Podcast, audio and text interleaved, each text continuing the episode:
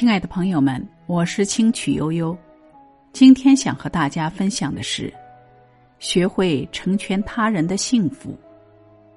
作家卢思浩说：“一个人没修养的标志之一，是去别人的生活里指手画脚，轻易去影响别人的好心情，打搅别人的小幸福。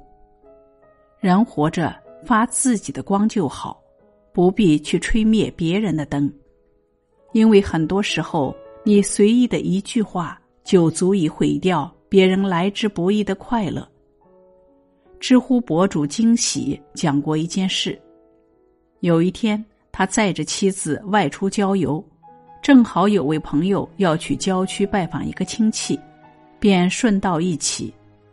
一路上，窗外美丽的风景让妻子心情非常愉悦，一路说说笑笑。很是满足的沉浸于这难得的轻松与快乐。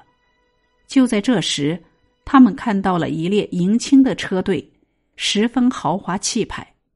妻子眉开眼笑的说：“今天运气真好，出来还沾上喜气了。”结果刚一说完，朋友马上来了句：“哎，你看看人家结婚多气派，你当初结婚的时候，我记得才只有四辆车。”妻子的好心情一下子被这句话给破坏了，脸上的笑容顿时消失的无影无踪。情感专家朱静说：“在你眼中看到的可能是一种苦难，在别人的眼中也许正是幸福。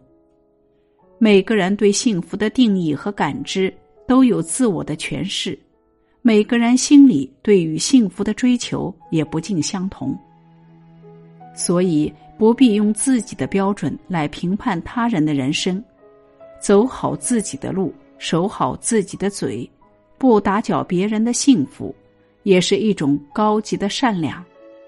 人与人之间是一场相互成全，你为我搭台，我给你让路；你让我心里舒服，我也不会给你添堵。长久的感情正是在这种相互成全。彼此成就的良性循环中建立起来的。